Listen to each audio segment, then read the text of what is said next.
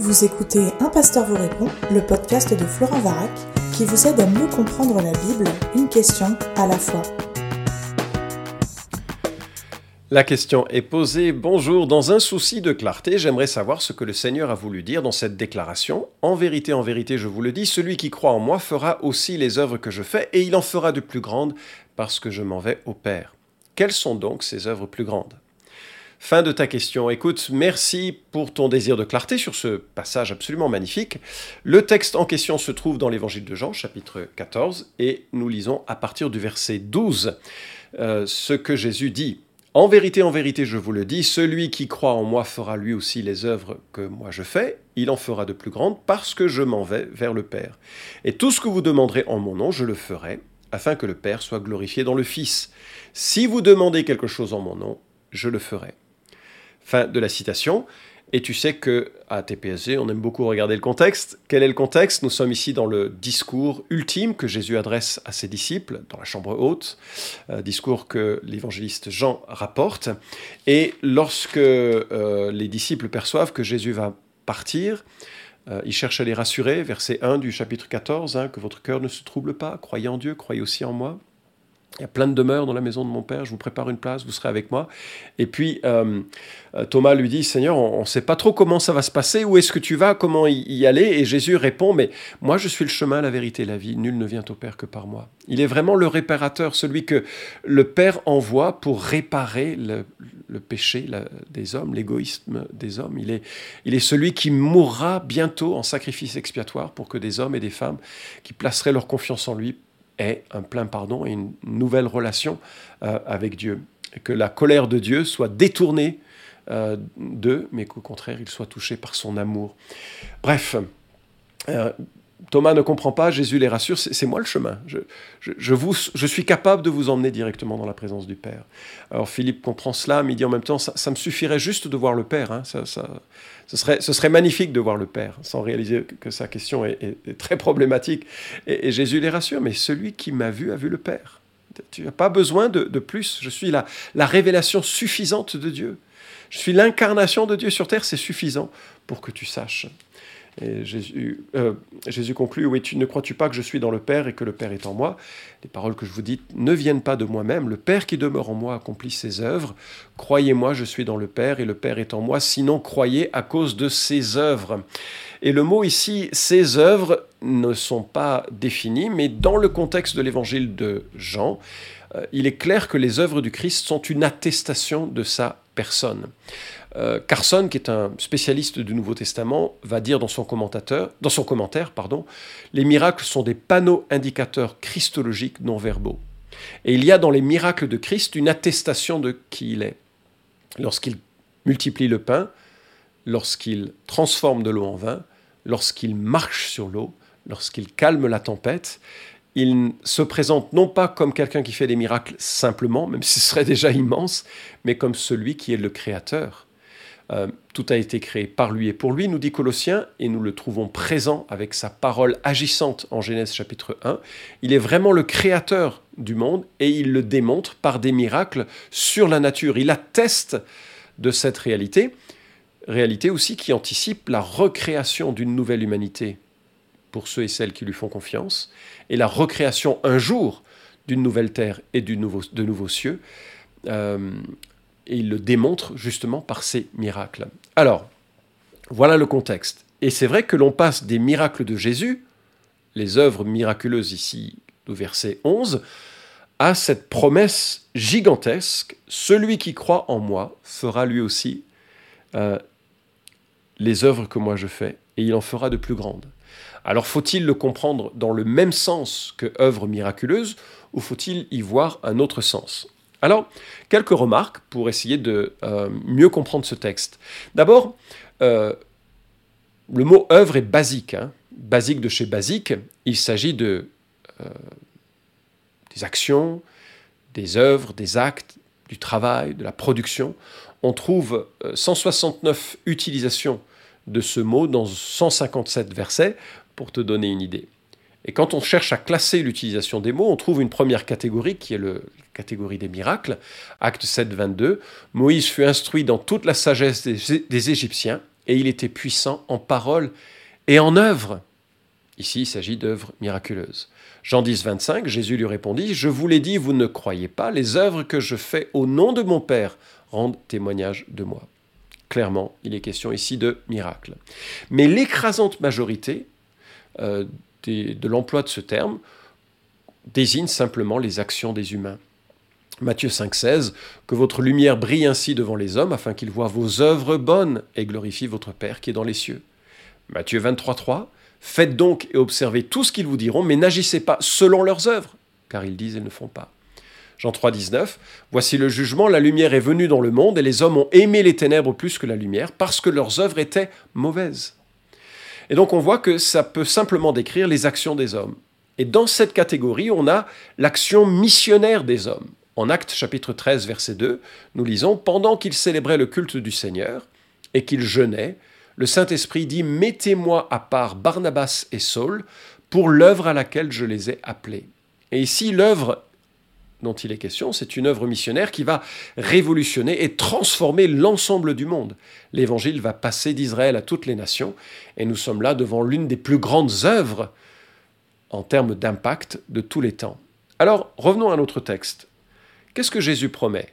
Que l'on sera capable de faire des plus grands miracles que lui Ou qu'on sera capable de faire de plus grandes œuvres missionnaires que lui?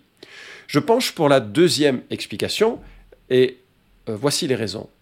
La première remarque, c'est que euh, les apôtres ont fait des miracles avant et après la résurrection de Christ. Or, leurs miracles n'ont jamais été de qualité supérieure à Jésus. Ils ont participé à des guérisons, ils ont chassé des démons, ils ont euh, participé à des résurrections, mais ils n'ont jamais réalisé des miracles sur la nature, transformer de l'eau en vin, par exemple, ce n'est jamais enregistré nulle part. Et donc on voit que la qualité des miracles des apôtres, avant comme après la résurrection, euh, demeure inférieure à Jésus ou à ceux de Jésus. Et il y a, euh, il y a un indice intéressant, c'est que Jésus dit, il en fera même de plus grandes encore parce que moi je vais vers le Père. Et donc la qualité supérieure de ces miracles dépend de son ascension au Père. Ce n'est que parce qu'il sera monté vers le Père, dit Jésus, hein, que les miracles plus grands auront lieu. Alors, on se dit, mais quels sont donc des miracles plus grands qui ont eu lieu après la mort et la résurrection de Jésus? Et peut-être que justement c'est la dimension missionnaire qui nous montre que ce que Jésus avait en tête, c'était quelque chose de bien plus grand. Par exemple, euh, Jésus, et c'est un contraste saisissant, n'a travaillé que pendant trois ans en se préoccupant d'un peuple et de un territoire. Les apôtres, par contraste, ont eu des années de ministère, ont parcouru des milliers de kilomètres, ont influencé des milliers, si ce n'est des dizaines de milliers de personnes, et des dizaines de nations ont été impactées par leur ministère, quelque chose de bien plus grand que ce que Jésus a fait. Et donc, euh, euh, cette, cette, montée au ciel a été déterminante pour que des miracles, ou pardon, que des œuvres plus grandes soient réalisées. Et moi, je suggère que les œuvres plus grandes dont il est question sont vraiment des œuvres missionnaires. Euh, ils vont, les apôtres vont éclairer le monde avec l'Évangile, comme nul n'a pu le faire avant eux. Et il est possible de faire des œuvres plus grandes. Euh, Carson, de nouveau, dit Il s'ensuit que beaucoup plus de convertis se rassembleront dans la communauté messianique, l'Église naissante, que Jésus n'en avait attiré durant son ministère terrestre. Le contraste ne se limite cependant pas au nombre brut, mais repose sur la puissance et la clarté qui apparaîtront à l'entrée de l'ère eschatologique et lorsque le jour nouveau sera levé. Fin de la citation. Ce qu'il veut dire par là, c'est que non seulement le nombre de convertis est plus grand, mais aussi la, la lucidité, la clarté de ce mystère qu'est l'Église, de rassembler juifs et non-juifs en un seul corps uni. Ce mystère-là est éclairé de façon très puissante le ministère des apôtres. Et enfin, je remarque quelque chose qui est important, c'est que le contexte de réalisation de ces œuvres est la prière. Jésus dit, Tout ce que vous demanderez en mon nom, je le ferai, pour que le Père soit glorifié dans le Fils. Si vous me demandez quelque chose en mon nom, moi, je le ferai. On n'est donc pas dans le registre de l'accomplissement de miracles au nom de Jésus. Quand un miracle a lieu au nom de Jésus, la personne, en quelque sorte, s'approprie les droits et les privilèges de Jésus. Il agit comme si Jésus agissait au nom de Jésus. C'est ça que ça veut dire. Comme si Jésus était là. Je fais selon le mandat qui m'a été donné au nom de, Jésus. Un peu comme quelqu'un qui est arrêté par un gendarme qui lui dit au nom de la loi je vous arrête. Je ne suis pas certain que la formule soit encore euh, euh, appropriée, mais tu vois ce que ça signifie. Au nom de la loi, c'est par l'autorité d'un tiers. Quand un apôtre faisait un miracle au nom de Jésus, c'était par l'autorité de Jésus. Or, Là, il n'est pas question de cette autorité, mais plutôt de cette prière que Dieu intervienne et sauve. Et effectivement, dans l'histoire de l'Église, il y a eu des mouvements d'une puissance extraordinaire. Je pense au ministère de Jonathan Edwards, je pense au ministère de John Wesley, je pense à des ministères comme, comme ceux-ci, qui ont été des miracles de missionnaires de telle importance que l'on ne peut que s'émerveiller de la puissance qui s'est manifestée. Et ce n'est pas que dans cette période de, l'histoire, il y a eu d'autres périodes de l'histoire euh, qui euh, l'indiquent. Je pense donc que le sens du mot œuvre en Jean chapitre 14 est à rapprocher de Jean chapitre 6 verset 29 où Jésus leur répondit, Ce qui est l'œuvre de Dieu, c'est que vous croyez en celui qui l'a envoyé.